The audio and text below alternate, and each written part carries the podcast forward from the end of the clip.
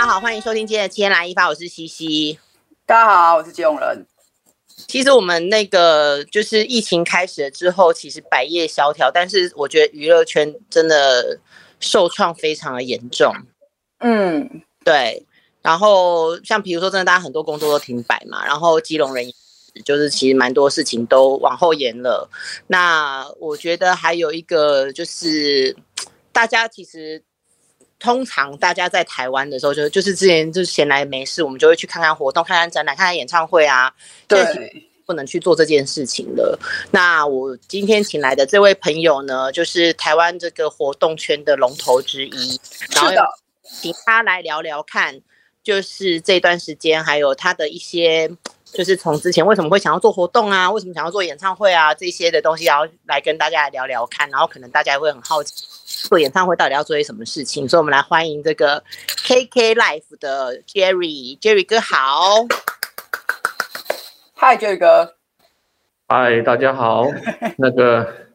西西好，然后基隆人好。Hi，Jerry 哥好，冠好冠好老师好。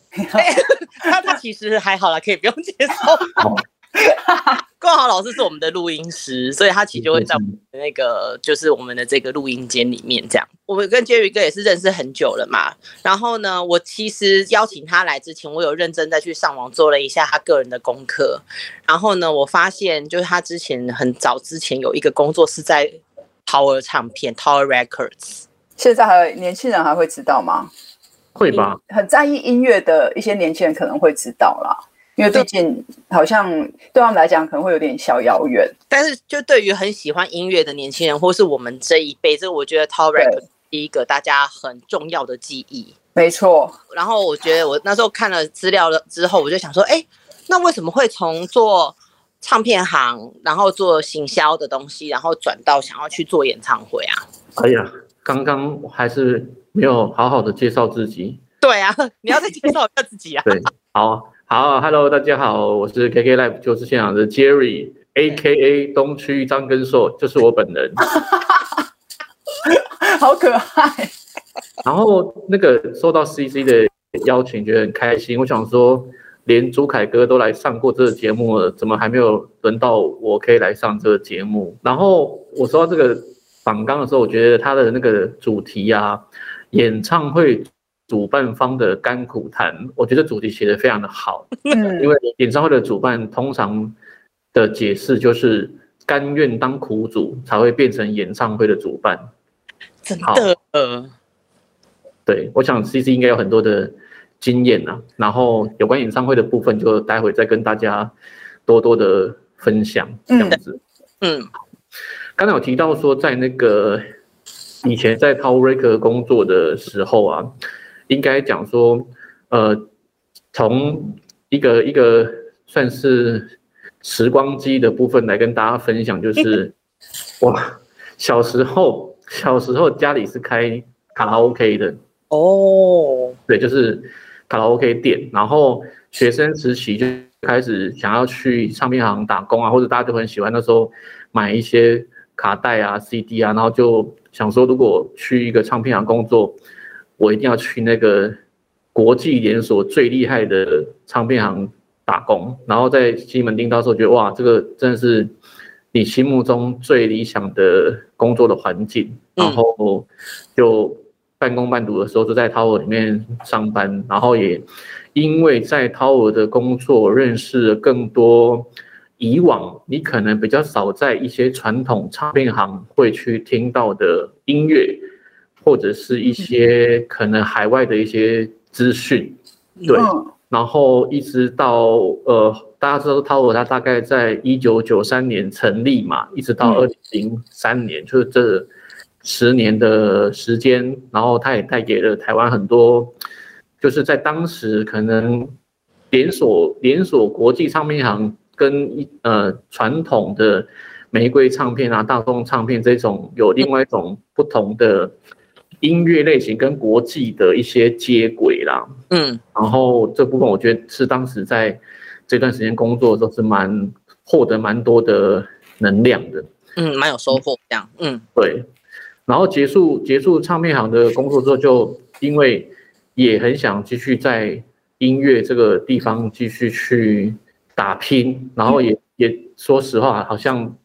你好像除了音乐，当时就会有一种感觉，就是你要除了音乐的事情之外，好像没有什么事情你会做的，就是会有那种，我不知道说你们会不会有这种感觉，就是好像没有做音乐会会不知道到底还能做什么，就是会有一种就是嗯，我一直以来我的重心都在这个地方，所以你如果叫。做别的，我会突然之间会有点失落，我想说我我可以吗？我应该还是只能做这个那种感觉，我是会有啦。对啊，嗯，然后就想说，那如果没有唱片行了，那是不是我们来继续做唱片好了？然后就开始去做一些独立的音乐，然后也引进了很多国外的一些唱片。因为早期在 Tower 的时候，其实有认识蛮多国外的一些，呃，应该算是厂牌啦。然后那时候就开始先引进一些国外的唱片，然后到继续继续做唱片的这个工作，嗯，然后到一直早期像我想大家都知道一些，应该说那时候比较没有大家在讨论什么独立音乐的，就是做一些比较是创作啊，或者是说乐团的一些一些发行也好，或是经济上面的一些代理也好，嗯。嗯，那接接着就开始想说，那如果如果在没有 CD 的年代跟做音乐的年代的时候，那还能做什么？嗯，就去搞了 Live House。当时，嗯，对，就是就是在做独立音乐的时候，就做了一些 Live House 的的的事情。那因为做了 Live House 的事情，之后就发现说，其实以 Live House 它最大的最大的人人人流来讲的话，可能那时候像公馆的河岸留言或是 The Wall，顶多。你可能就是好了，让你卖到七八百张门票这件事情，就好像已经顶天了，对，很了不起了。然后那时候其实 Legacy 也才刚开，就是有关这些比较 Live House 生态的部分。嗯，然后就有一天我就想说，那那我想要做演唱会这件事情怎么办？嗯，就是到底要怎么样才能做演唱会呢？然后我记得那时候。台湾应该有三三大家很厉害的演唱会公司，嗯，那就是林老板的宽宏，然后还有那个明志明志老板的大大娱乐，嗯，对。然后那时候我记得还有一些就是通常都会做一哦，还有余光余光老师的那个余光音乐，都还有在做一些西洋的流行音乐的演唱会。然后呢，那时候我在想说，那我要怎么去了解这些这些事情？我就一次呢就发现了有民歌巡回演唱会。嗯，哦，这可能跟 CC 有点关系。对，因为我爸就是民歌手啦，自己说。对对对，就是民歌巡回演唱会这件事情，我就看说，哇，这些民歌手他可以台湾头唱到台湾尾，基本上他把。台湾的一些场馆都唱遍了，嗯，那我如果跟着他们去跑一圈，应该可以了解什么是演唱会的生态，跟怎么样子去看每个演唱会不同的场所，因为他已经跳离原本 live house 的规格了，因为他们那时候都做几千人，甚至有好像两三千人以上，甚至外。外线市都可以做到一两千人的规模，嗯歌的那个巡回，然后我就我就打电话给宽宏的林老板，那时候他们的公司就说：“哎，我我我想要卖 CD，我想在演唱会的现场卖 CD，可不可以这样子？”然后他们说：“OK，那那如果你你想卖 OK 啊，反正我们我们也没有人会卖，然后我就用。”租摊位的方式啊，可以让你卖啊，或怎么样？然后对，我就觉得，哎，那至少我可以去了解这一些公司它怎么做演唱会，跟怎么去跟哦去了解每个场馆的规模跟怎么做演唱会这件事情。嗯嗯。然后我记得我就陪着民歌高高峰会，至少去过两 round 吧，有去过两 round 的巡回。嗯。然后那时候我也发现说，这些。做巡回的歌手，他们怎么样子在规划行程啊？甚至中间会发生什么事？还有说演唱会的前后到底需要做什么事情？然后就慢慢的开始去了解有关演唱会生态的事情。那后来就用同样的一些方式，就跟比方说跟大大的李老板联络，说啊，我想要去卖卖你们家的演唱会啊，或怎么样。然后就这样子，大概有三年的时间吧。就是这些，就是 我自己觉得自己在做巡回这件事情，大概做了三年，然后就大概了解说，哦，从台湾头到台湾尾，包含小巨蛋我也去过卖 CD 这件事情，然后我就想到说，哦，原来演唱会要这样子做，然后就在我想做这件事情的时候，就遇到我现在公司的老板。然后他那时候刚好成立的一家售票平台，以前叫做华娱售票。售票，对，应该大家都都知道。对。然后就在一次我们的碰面，我就说，我我想要做演唱会，但是我可能没有太多的资金做演唱会这件事情。嗯。然后他就跟我分享说，他想要做演唱会的售票平台，但是没有人愿意给他卖票。哦，因为那个时候大家都是有几家固定的在买买那个售票系统，然后华语那个时候是新的一个一个体系，所以可能就是接到的案子就不会像大家固定用的那一些售票系统那么多，就对了。对，那时候那时候的年代是那时候最大的售票平台应该是年代售票吧，如果大家都知道的话，嗯，然后你可能需要去金石堂排队买演唱会的票，对。然后拿到了可能是呃点阵点阵机的那种印表机列印出来的票券的年代，那时候，对，哇，好怀念哦。对，那时候就大概是十十多年前吧。哇当年，对啊。对，然后我就跟他讲说，那我很想做演唱会，那如果你你你没有人给你卖票，还是我们干脆自己来办演唱会好了。然后票就自己卖。我们就先至少我们自己办的演唱会。总不会把票给别人卖吧？嗯，然后就从那时候开始，就是做演唱会，然后我们在自己的自家平台这样子做，然后一晃眼就今年是第十一年了。哇，对，一下就做这么，一下就十一年就就就过了，然后中间其实刚开始在做的时候，小巨蛋也没有像现在这么抢手了，凭良心讲。但是我。我其实今天听 Jerry 哥讲这个部分，我真的觉得很特别。就是原来你的做演唱会开始，你其实是下了苦功，是你先去跟其他的老板们说：“哎，我想要去做，譬如说卖 CD 或者周边的方式，然后再去旁边去观摩，说哦，我该怎么去做演唱会？然后演唱会可能需要一些什么样的行政要怎么处理，然后硬体那一些东西。我觉得你会从这个方式来做，很神奇耶。”哦，刚才漏掉讲一个，其实我那时候蛮感谢三个公司的，漏掉一个就是，呃，宜城就是城镇的那个蒋老板，嗯，因为那时候演唱会基本上就是宽宏，然后大大跟城，就现在城镇嘛，然后宜城的蒋老板，他们那时候给给我蛮多的机会，就是可以去卖 CD 这件事情呢，然后你从中就多了解一下，至少场地长什么样子，或者是说。从他开场到散场，然后整个的流程，或者是人力怎么安排啊，或者是票务上面他们怎么在经手，甚至面对客人客诉这件事情怎么面对，都是在这个过程里面去了解的。嗯嗯。那 Jerry 哥，你这就是有点像是呃。我我自己感觉起来，就是你为了要延续、延续跟拓展自己对于音乐的喜好的这个事业，你做了下了，我们会觉得哇，这个很很很基础，它是一个很，你真的是从很基基层、很基础的周边一直去去看很多东西。那这三年里面，你有没有是你觉得说哇，你这一路你看下来，你觉得很？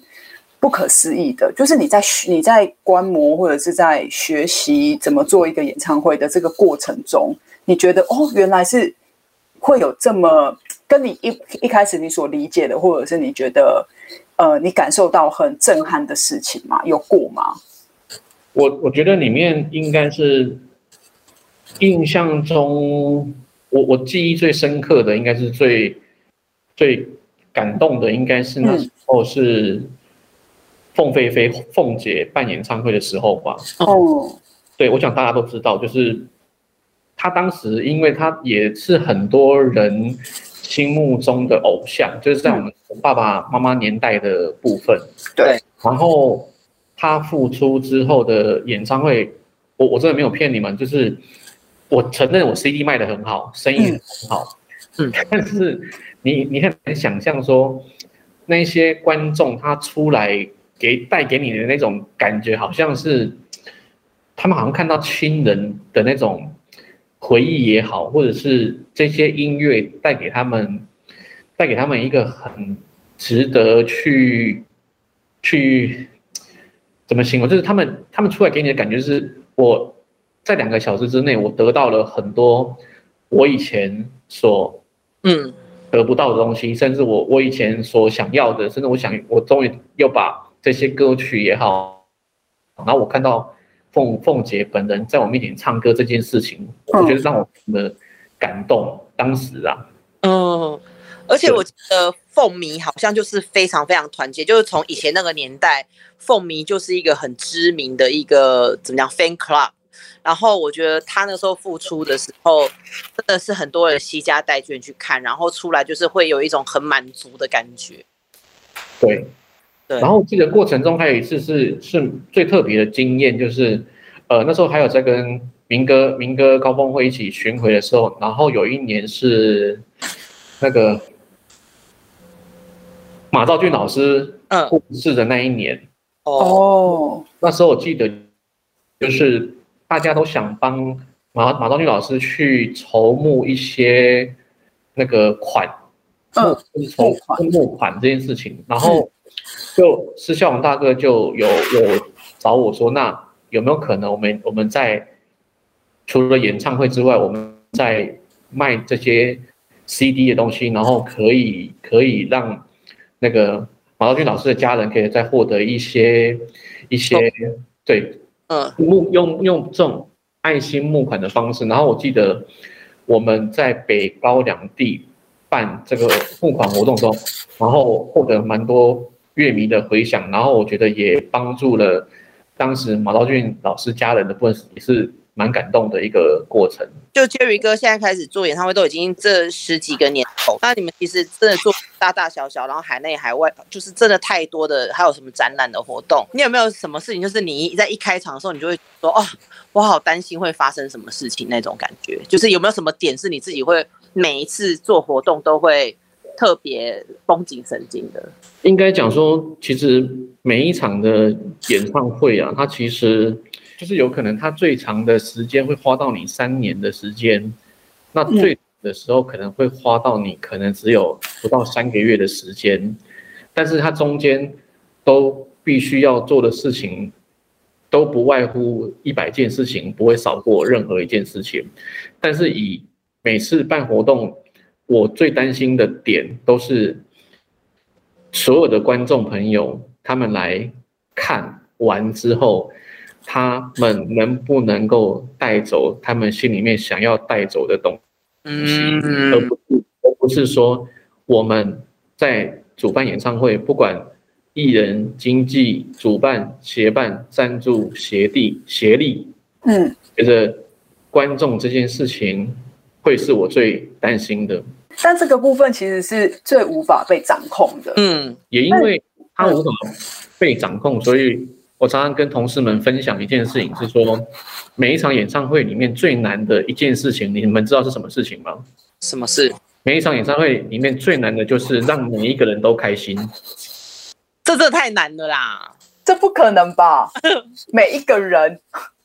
对，这好难哦。所以我说，与其这些事情，我觉得。那我们不如去关心说，那这些来看的观众，这些粉丝们，他们花了钱，花了时间，他们的期待，那他们到底有没有得到他们想要得到的内容？然后或者是回忆，还有有哪一些是我我比较担心说，哎，你看完演唱会之后，你到底有没有得到什么？而且是说，哦，我我开场前我很担心什么，或者是人人潮啊，或什么？我觉得这些都都。不会是我以心理层面来讲，我最担心的事情。嗯，也跟你们分享。我其实我也知道说，你们就是很获得这个艺人的信任，那个钢琴王子理查克莱德们，或者说哎台湾毕书尽，然后八三幺，我就是我我现在只是稍微举几个例子，我觉得都跟你们建立了一些长久然后跟信任的合作关系。那 Jerry 哥要不要聊一下，就是跟这些就是说哎长长久久的这些，就是你在你在选择一个说哎这个秀你要不要做的时候，你一开始就会去考虑的点是什么？是？呃，哎，我觉得这个人好好培养，他可能以后会红，然后我可能会可以继续做他的活动，或者是说还有一些什么其他的东西，是你在一开始去选择这个秀的时候的考量点。我觉得这个部分可能可以用几个角度跟大家分享，就是因为如果刚才以以以 CC 提到了，不管是是理查克莱德们也好，或者是毕书尽也好，甚至八三幺，甚至有一些。我们曾经做过的西洋歌手，或者是韩国的歌手也好，我觉得在这些所有他们让你发现说他们目前在市场上的反应之后，我可能会站在几个点去深入了解他们的内容，包含从他们的呃艺人的特质，然后他的音乐、歌唱、舞台跟他现场的魅力去评估说那。这这个演唱会它到底好不好看？再来就是这个歌手这个艺人，他目前的人气跟自媒体，还有他目前跟一些不管是跟全球的事情，或者说社会的事情的连接，还有他自己怎么在经营自己的这部分，会是我蛮蛮重蛮重视在去评估这一场演唱会。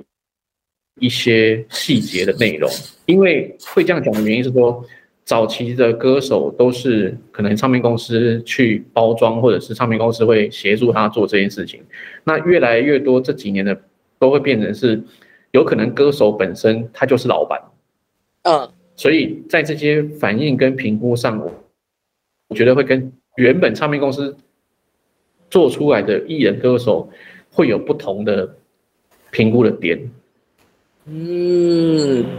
所以其实做演唱会真的要考虑到非常非常多的东西嘛。但是可可是呢，就像譬如说一般人，我们可能遇到说，哦，Jerry 你是做演唱会的，好棒，我都可以看到很多明星呢。对，哦，对。或者说好好哦，每天每个礼拜都在看演唱会。你觉得如果人家都知道你在做活动、做演唱会的时候，你最不喜欢人家听到你讲什么？还是很多人会跟你要公关票，就是说，哎、欸，可以来几张票吗？你是主办呢、欸，你应该可以要到，你应该可以拿到票吧？会不会觉得很烦？就是你最讨厌人家听到你的你在做演唱会这个行业的时候，就是给你的反应的话是什么？应该应该不能用最讨厌来形容这件事情了，最难处理 就是。应该说，大家都都知道你，你你如果在做演唱会的时候，一定是会有人会请你买票这件事情。嗯，代购。请你买票这件事情，对，就是买票这件事情。如果说是买你自己的节目，那就算了。请你买别人的节目这件事情，我会比较 care 一点。那你会帮忙吗？如果他请，如果他请你买一个不是你自己做的，你会你会你会怎么？你会都会几乎都会拒绝吗？还是说还是会看一下交情，帮忙买一下？对。觉得这个话题大家可以好好聊一下各自，就包括我觉得基隆人，大家也可以讲一下，如果人家托你买票，你是什么反应？我想先知道 Jerry 哥，如果有人托你买，你不是你托买票，嗯，不是不是买我们家的节目的时候，当然我我会评估一下，说 他要买这些票的的主办单位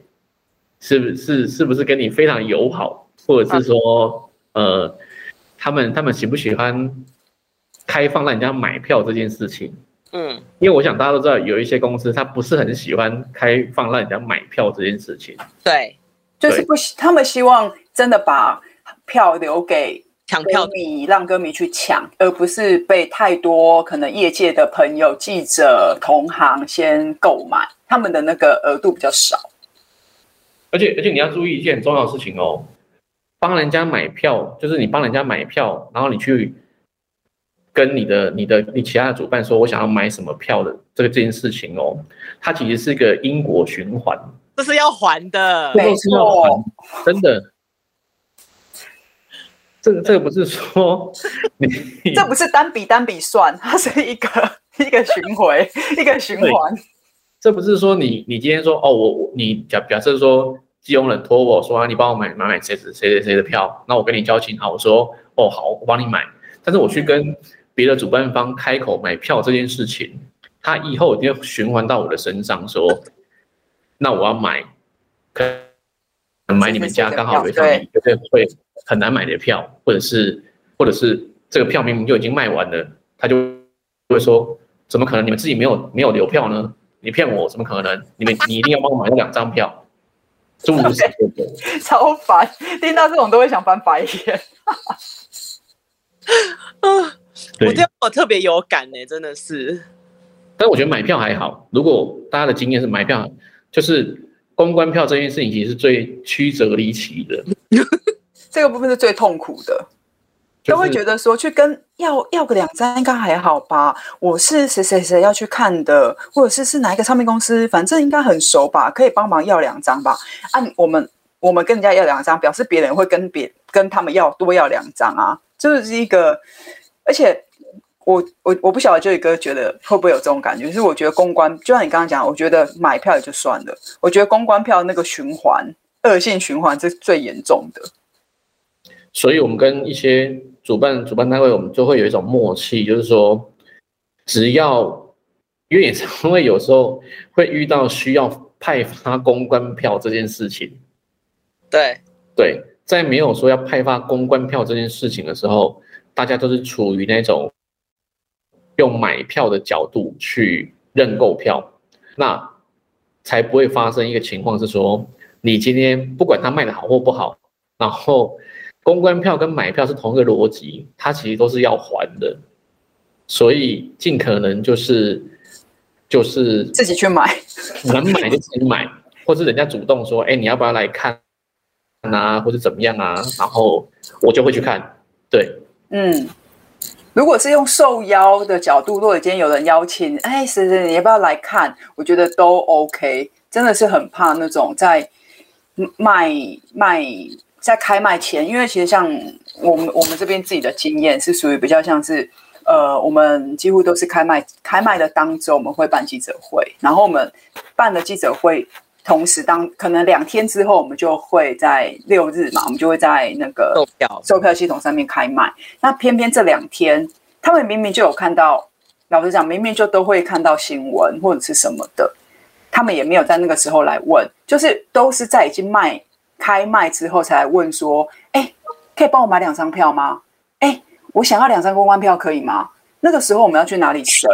真的是生不出来耶，除非我卖不完。我觉得那就另当别论，但偏偏啊，我的歌手就是卖完了啊，我卖完我要去哪里生票给你？这个时候连我就会变成是我自己感觉是，我觉得要拒绝别人开口是一件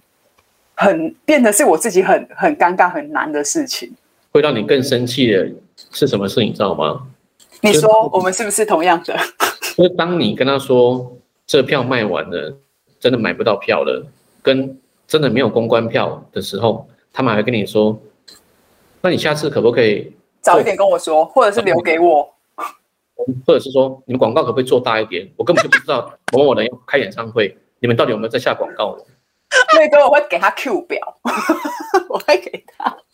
我们下广告的 Q 表，气死我了！这也太北蓝了吧！这种朋友真的是拒绝往来户哎、欸，就很想飞踢他哎、欸。真的，他还会跟你讲说，我都没有看到你们的广告，你们一定没有打广告，不然怎么可能他要来台湾看演唱会，我会不知道？好失礼，这样子说好失礼，那口气很欠揍哎、欸。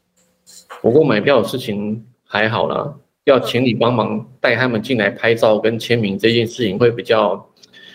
比较比较，我我比较不喜欢，是因为这个部分就牵涉到牵涉到经纪公司的层面，因为毕竟毕竟。票务这件事情是主办单位，他可以比较能够有决定权。对，拍照跟签名这件事情，有时候他可能就像 CC，可能比较比较常会接受像韩国艺人，对，他真的可能只能跟你拍一张照，就是整公司跟你拍一张照。嗯，然后我就会跟跟同事们，我们同事也很知道这这个这个规矩，就是他们不会特别去分享说，哦，我们跟谁拍照，跟谁拍照。那就会有有朋友也好，或是有厂商就说，那、你带我去跟他拍一张照会死哦。我说不是我，我不愿意带你进去拍照是不行。然后就会说，阿里西萨别亏的丢啊。你的朋友真的唔汤呢，这个不可以呢，因为我我我自己也会很害怕，因为像我们公我们公司比较特别的状态是，我们几乎在台湾的演唱会都是算是自己主办，所以常常都会也会遇到这种，就是说，哎，我可以去后台跟，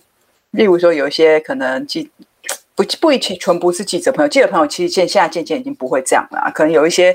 业界的，例如说是客户厂商啊，他们都说。哎，我们有我们想要去后台跟他打声招呼，可以吗？那我们就说，嗯，不好意思，不太方便。他们就说，啊，艺人也是你们自己的啊，怎么会不太方便？我就说，他要他唱完之后，他就会马上离开，因为他隔天还有一场。然后你知道，我曾经遇过，就有客户跟我说，那我明天再来，你明天还有公关票吗？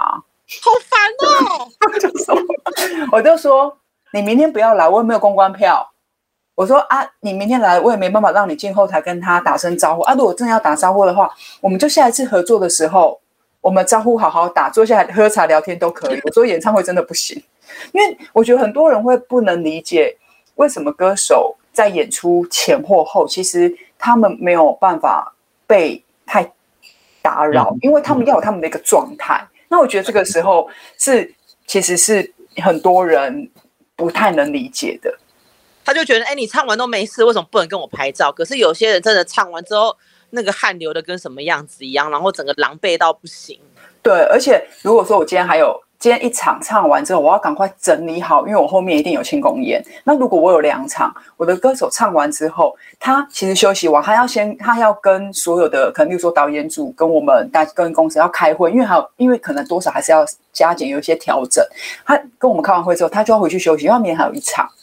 就是事情状态真的不是那些我们业一些非业界朋友，或者就算他是业界朋友，有时候也会有点就是断电，想说嗯，有这么难吗？但真的不容易，就是不要为难主办方跟唱片公司以及经纪公司。对啊，哎、其实我觉得买票这件事情，我通常遇到就是有人来跟我说，哎、可不可以帮我买票？我都会说，哎、卖完了，哎、我不知道，哎、我不熟，我是不是就比较那个鸵鸟心态？我就会去拒绝面对这一题。但我觉得你很狠啊！老师那个人跟你不太好啊。对 对，那个人可能跟你的交情可能只有百分之六十。对对对，然后你就会觉得说，你你也太唐突了嘛，你跟我很熟哦，你为什么会就是觉得说你可以来叫我帮你买票呢？什么什么？然后我就会。通常我大概会拒绝到百分之八十。如果真的是很好的朋友，然后真的有有真的我可以帮到忙的话，我当然会去帮。但是如果真的这种很不熟的，就是拜托你不要来。我长期以来的状态是我几乎没有在帮朋友买票，因为我自己常常会把票弄弄混。嗯，所以我就是决定我，我我就是每次我就会说，我我没有办法帮你们买票，我就连我自己我们公司自己歌手演唱会，我都说没有办法，我说已经卖完了，或者是现在内内部购票已经结束了。真的，哎，那杰瑞哥我，嗯，你先说，你先说，知道吗？我说学起来，学起来。对啊，就是跟你就说内部购票已经结束了，没有办法，先去抢，如果抢不到。可能再想办法，但应该就是不行了，因为反正抢不到就是没有票啦。然后那个不熟的人可能就会跟你说：“哎、欸，你你已经那个来不及了，已经已经过，为什么你前面都不先通知我？你为什么广告下的不够大？太失礼了，这个太过分了。对，先购票的时候为什么不先打电话跟我讲？你下次骂他好不好，就一个。如果这个人再这样跟你说的话，我跟你讲，这个这个还不是你会让你最生气的。这已经够生气，还不能还不会让你跟？我觉得你脾气太好了。你知道我们有一次办了一场就是所谓不插电的演唱会这件事情哦。嗯，如果我们讲到不插电这件事情，就知道它大概会是长什么样子的内容。但是这些内容其实也不是主办单位可以决定的，因为有很多国外的，它其实就是一整套的秀在巡回嘛。我想大家会知道这个这个过程，然后他们看完就会说。啊、你们办演唱会都都没没在花钱是不是？我说什么意思？他说他、啊、为什么那么阳春？我说啊，他他就是想表现出一种不插电的形式。那这个秀也不是我们在决定的。他说，那那那为什么左右的左右的的荧幕也都也都没有 PGM 的投影荧幕？为什么？是不是你们没有钱呢？我说不是，是因为这个歌手他希望大家能够专注看他在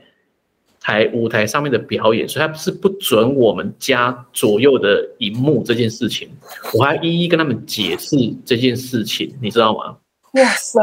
他其实没有做功课哎、欸，因为他连他来看什么样子的表演他都不知道，他活在自己的想象里面。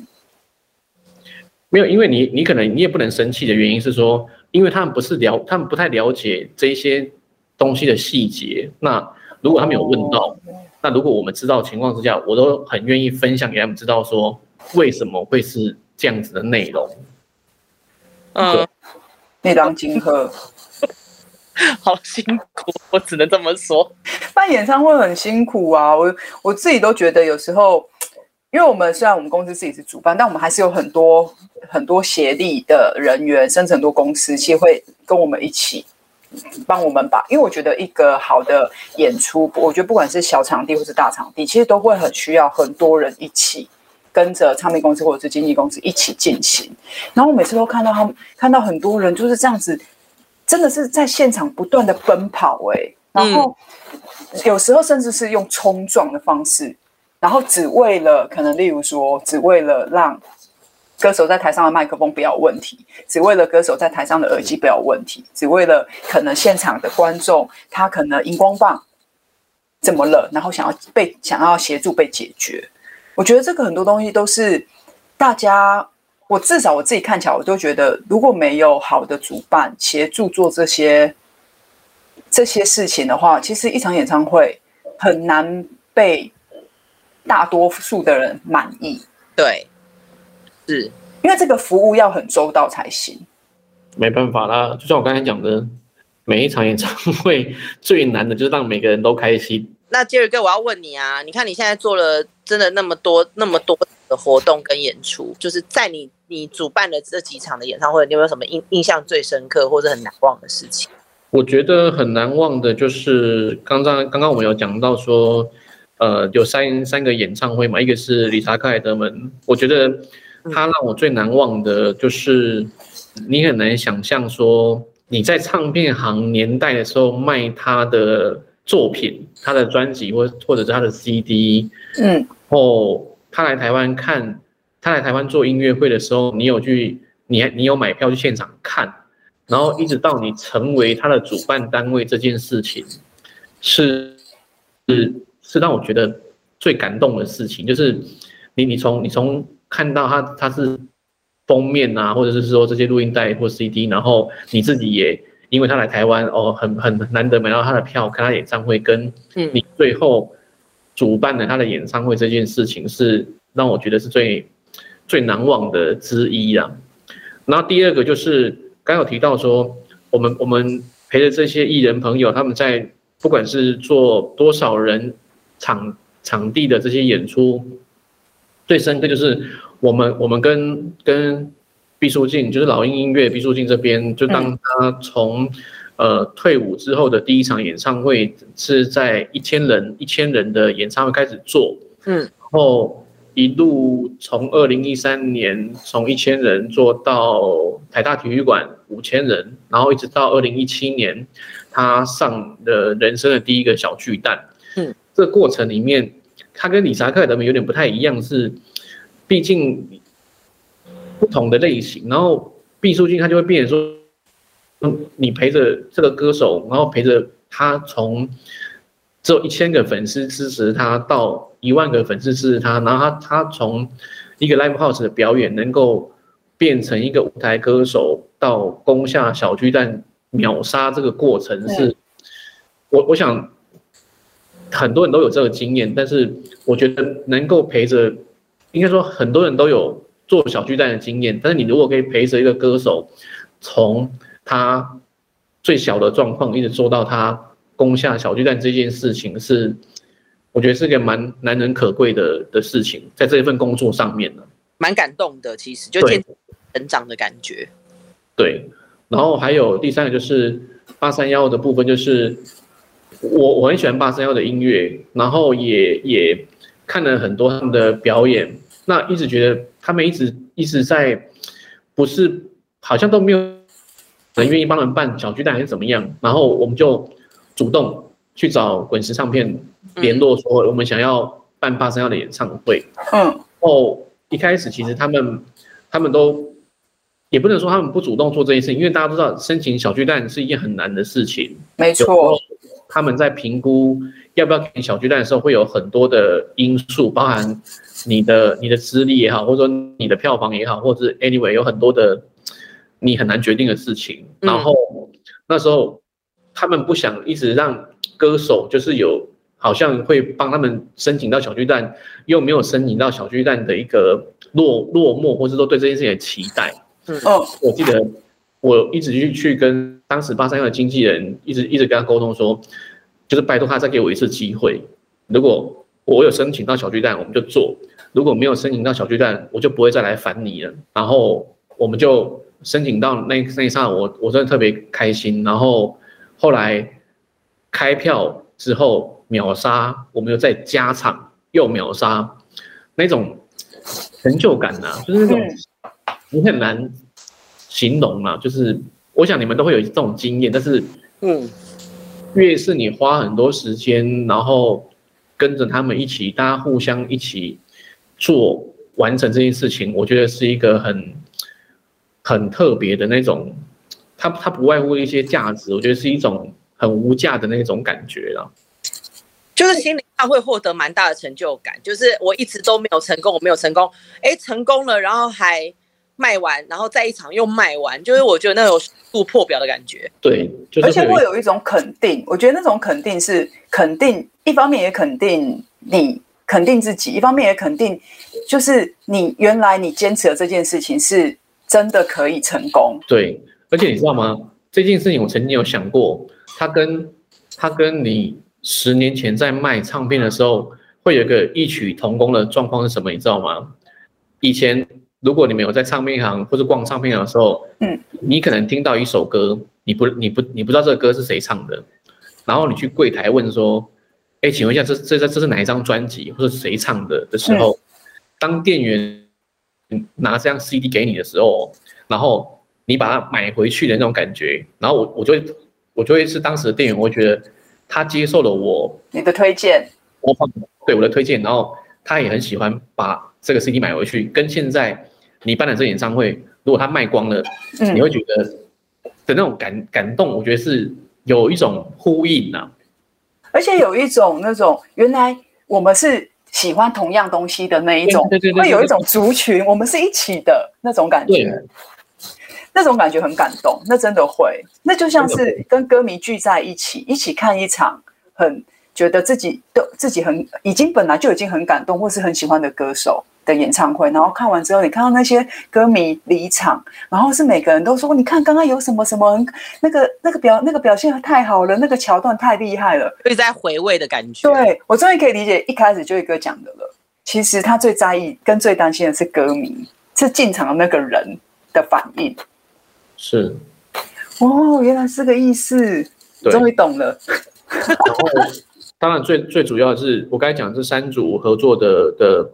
的演出，然后我们我们这一路走下来，目前我觉得他们彼此之间互相，就刚才跟 CC 讲的，彼此之间互相的信任这件事情，我觉得是非常重要的。是因为我们我们以主办单位的角度角色来讲的话，我们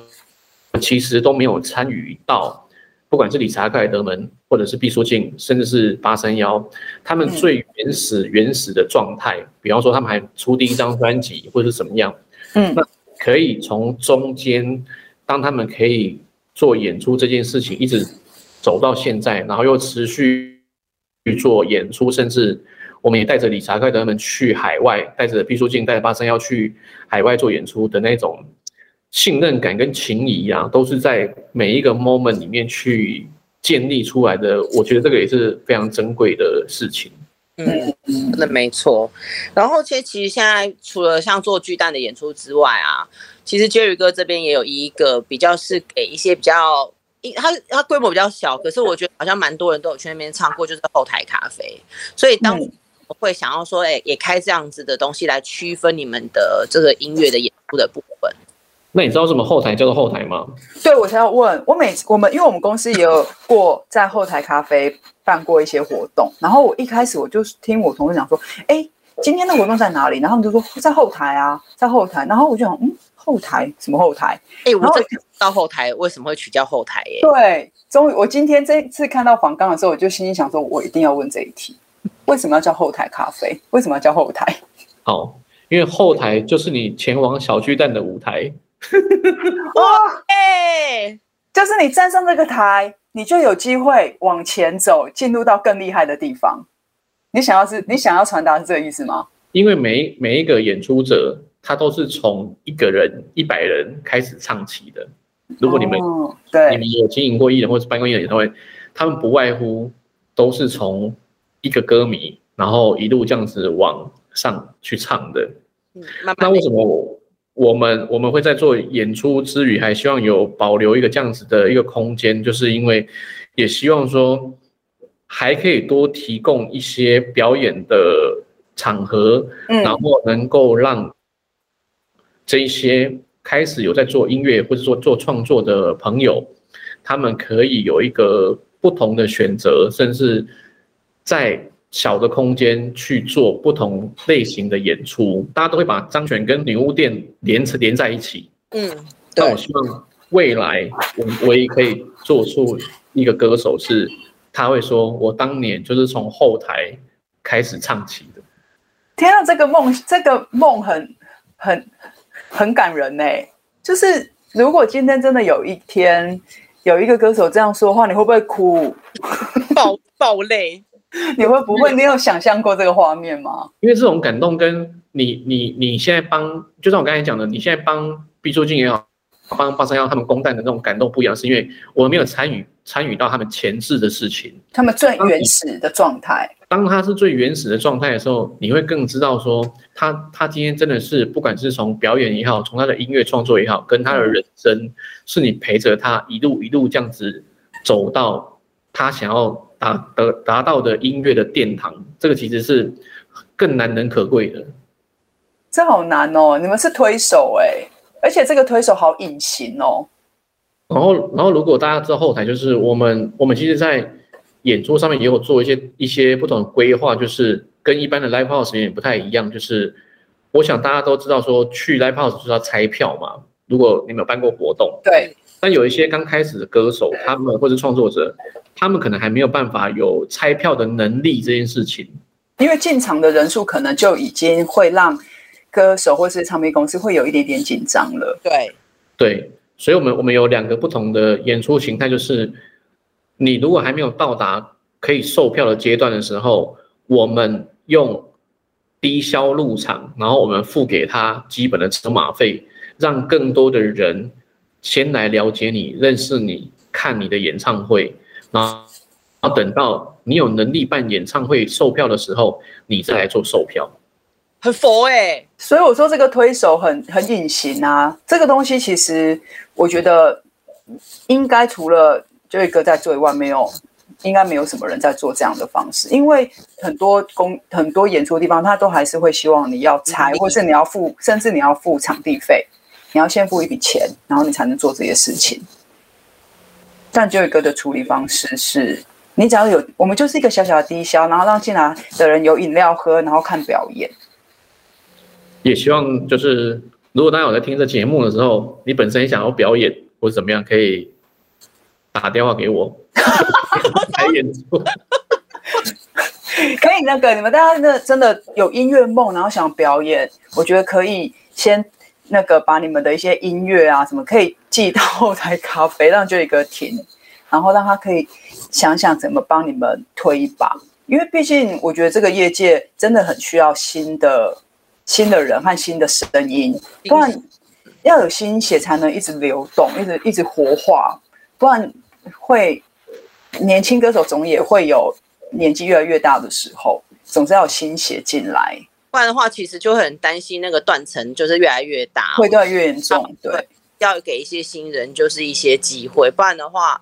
就是我觉得台湾的那个唱片圈真的会比较辛苦的是，像我像我觉得我可能我这一辈的人，可能就只知道我这一辈的歌手，然后这些新的都不知道，我就会觉得那样其实蛮可怜的。嗯，对啊，就是大家都都在为了这个行业努力吧，我觉得是啊，是吗？没错，就一个，我觉得你我我有看，我看到在做我们在做你工你的一些介绍，我们在看的时候查一些资料的时候，我自己很意很神，觉得很神奇的是，你怎么会？你一定很爱很爱音乐吼，然后你爱到。自己想要自己发过专辑耶？到底为什么？你而且你的专辑风格很特别，我想要请你帮我们跟我们聊聊，为什么你当初会想要做这件事情？对，好，当时会想要做自己的的音乐作品，是因为自己也卖过那么多的音乐，也做过那么多的演出，然后我就想说，那有没有哪一些是属于你自己想要表达的内容，或者你的音乐作品？嗯，然后我就开始去思考这些不同的点。那因为我们本身不是做音乐的人嘛，所以花比较多时间在构思跟整个制作上面。那其实也因为现在的科技的进步，实际可以透过很多音乐的软体，就可以去做很多 MIDI 的音乐也好，或者说它可以透过你自己想要表达的方式去做出来的音乐。嗯，那当时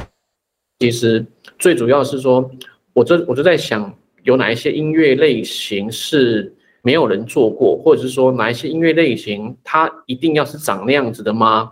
所以我就从告别式这件事情去思考，我就想说，难道告别式的音乐都一定要这么恐怖？然后在那个场合听起来就一定要让你觉得比悲伤更悲伤的感觉 啊？然后就开始去思考说，那我想要让它。赋予另外一种不同的生命，然后从一些灵感跟情感的出发点去勾勒一些画面，然后就 完成了这个作品。那完成这作品的时候，我那时候不太知道说做一张唱片要花这么多钱。然后当我做完的时候，我发现说这些如果都是用合成的音乐做出来的，好像。没有办法很能够表达你想要表达的那一种感觉，嗯，那又自己又有陷入一种，就是说你你自己做自己的作品的时候，如果你给的你的朋友，或是说业界的一些朋友听，然后他们会觉得说啊，这怎么做那么烂，或者说怎么怎么内容做那么差，就有一很实在的压力。后来我就重新找了。制作制作人就是洪胜文老师，他重新，我就跟他讲说，我想要把所有的乐器要录真的，因为之前都是用用用电脑用电脑做的，嗯、然后他就说你确定吗？我说反正有可能做完这一张也不会做下一张的，然后就算他没有卖的不好，但是也不要让自己觉得好像心里过意不去这样子，嗯，就重新再把这五五个作品重新用。真的乐器，然后去把它重新录制跟完成，对，哇，真的很花钱呢。因为而且刚刚 Joy 哥讲一个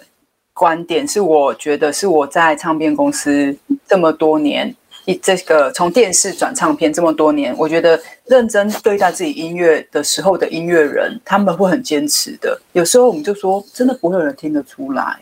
我说，歌迷可能听不出你那个转音，或者是说谁谁谁可能听不出你那个音乐的，呃，他们就会讲的一些很专业的词。我说一般人真的听不出来。然后他们，我觉得不，我只要合作过的歌手，他们都会说，但其他的音乐人听得出来。他说这就不行。他说我的业界的，然后音乐人，其他的老师，他们就说我这个东西我做出来就一定要可以。先过我这一关，他说：“我先不管其他人听不听得出来，只要有任何一个人可以听得出来，我这个东西不用心就不行。”是，所以你老那个 Joy 哥，你当初真的也是这样子的心情在做你这一张，你花很多钱呢、欸，新真用真乐器去录一个歌，很花钱，真的。你口袋还好吗？那时候不太好。做出来的音乐是自己觉得很棒的，我觉得那就是一种作品，因为你是在做你自己的作品。就算你现在你现在听呐，或者是说你你你你送人好了，不管不管对方喜不喜欢，然后至少我觉得就一定有人会听出说你想要表达跟你想要呈现的内容是什么，传达的感觉是怎样，其实都还是可以听得出来的，真的还是会被发现的。对啊，那疫情期间你有构思新的音乐作品吗？疫情期间有，就是我我之前做完的那个最后的彩排，就是告别式专辑之后，我中间还有出了一本书，就是在、嗯、在反正那时候。我想要在这十年做三件事情，是属于比较自己的事情，就是音乐、书籍。然后疫情期间就有完成原本可能要花很多时间完成的纪录片的本。哇，所以你接下来出影像的东西？我接下来要做一个纪录片，就是集合最后的彩排，然后跟书记文，然后跟这个纪录片，我想要把。一些我们所看到的人生的一些画面，然后用影像的部分去记录出来。那会做这三件事情，其实想要表达的就是，可能你们也会有一一种感觉是，音乐这件事情，我就是希望说，当你当你听到这个音乐的时候啊，会让你能够回到过去，然后嗯，去去思考。去怀念过去，但是你可能也改变不了现状的一个状态。然后这些文字方面，也希望这这么多的文字里面，有没有一句一句文字是能够打动你心里面，觉得说好像是在说我，或者我我曾经有发生过的事情。那第三个这个影像，就是当你看完这个影像，会发现说，好像这个影像有从我梦中有闪过这样子的念头，或者是有过这样子的情景，是我想要做的事情。哇塞，好伟！哎、欸，这好像是一个好伟大的三部曲，哎，好强哦。对啊，口袋要够深才行。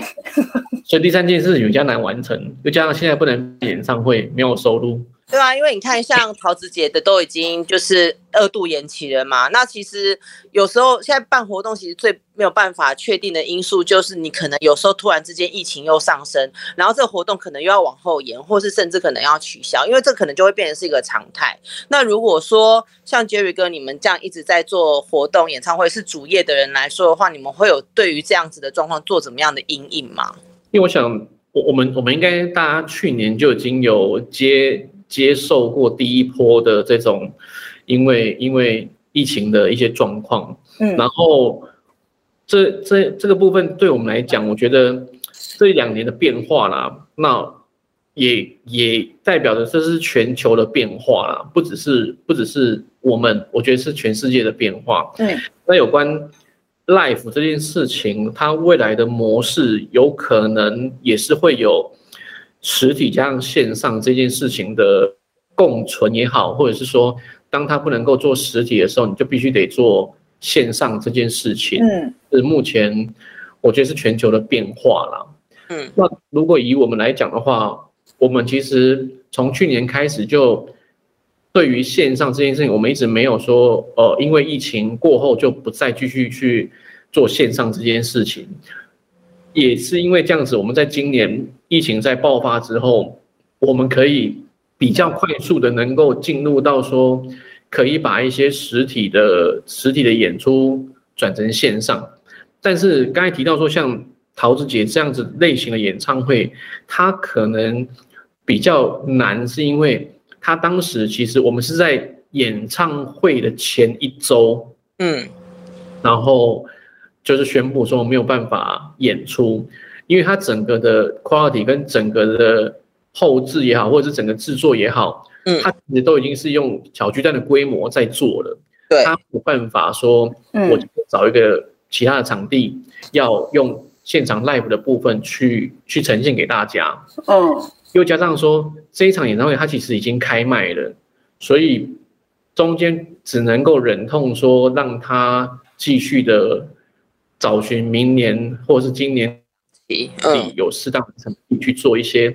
延期，嗯，然后同步再把目前六七八月原本有要做实体演出，它可能规模比较小，那它是否可以借由现在的状况，然后转成线上的平台来做售票这样子？哦，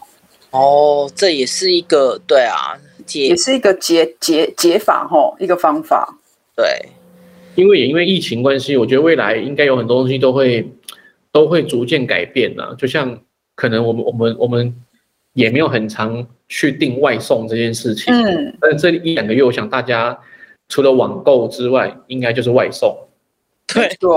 对。那未来会不会在看演唱会这件事情，如果有疫情的情况之下，那你只能选择我就是看线上的演唱会。那如果没有疫情的情况之下，我可以选择实体的演唱会之外，我可能更能够去观赏到国外不同线上演唱会的形态。这应该是之后全球的一些变化，也是未来的一个模式。是的，哦，对对，因为可以，因为变成是我们要给观，呃，那要给观众或者是歌迷们更多不一样的选择的方法。看表演的方式，可能以前是大大小小不一样的场地，或者是不同城市的场地，但现在可能变成是要想的更往与空中想一点，就是也许还没有真的没有办法那么快有国家、国家跟国家、城市跟城市间的大移动。那怎么样的时候，可以在歌手现有的城市里面的表演是可以被大家都看到的？对，嗯，其实你只要这样想就好了。就像我刚才讲，十十几年前。你要秒杀跟完售一场小巨蛋是很难的事情，嗯，就像现在大家都说啊，你线上做不起来啦，啊，你线上能够卖多少张票，这个都是需要时间，它要先累积，对不对？对，你就是从现在开始累积，因为它目前因为疫情的关系，它都很有可能实体演唱会会突然不能做了，然后去做一些调整，这个是未来的一个全球的趋势啊。今天跟 Jerry 哥聊完，我其实收获很多，然后我又觉得我更认识他了一点。我今天就是上课啊，我今天以一个听课的角度在在在节目里面存在着，真的分享分享嘛。好啦，今天谢谢 Jerry 哥，然后我期待你的这个纪录片这个三部曲的第三部，然后也希望我们可以赶快在活动的场合赶快见到面，相见欢好吗？好啊，然后。最后，非常谢谢七天来一发的邀请，就是 CC 还有基隆人，还有冠豪老师的录制，在在疫情期间，我们在线上相会。那最后的重点就是，我是 KK Live，就是现场的 Jerry，AKA 东区张根硕。演唱会的事情记得要找我哦。一定哦，各位业界的朋友们，大大小小都赶快去烦 Jerry 哥。好，谢谢你们哦，谢谢你们邀请哦，谢谢大家，谢谢大家，拜拜，下次见，拜。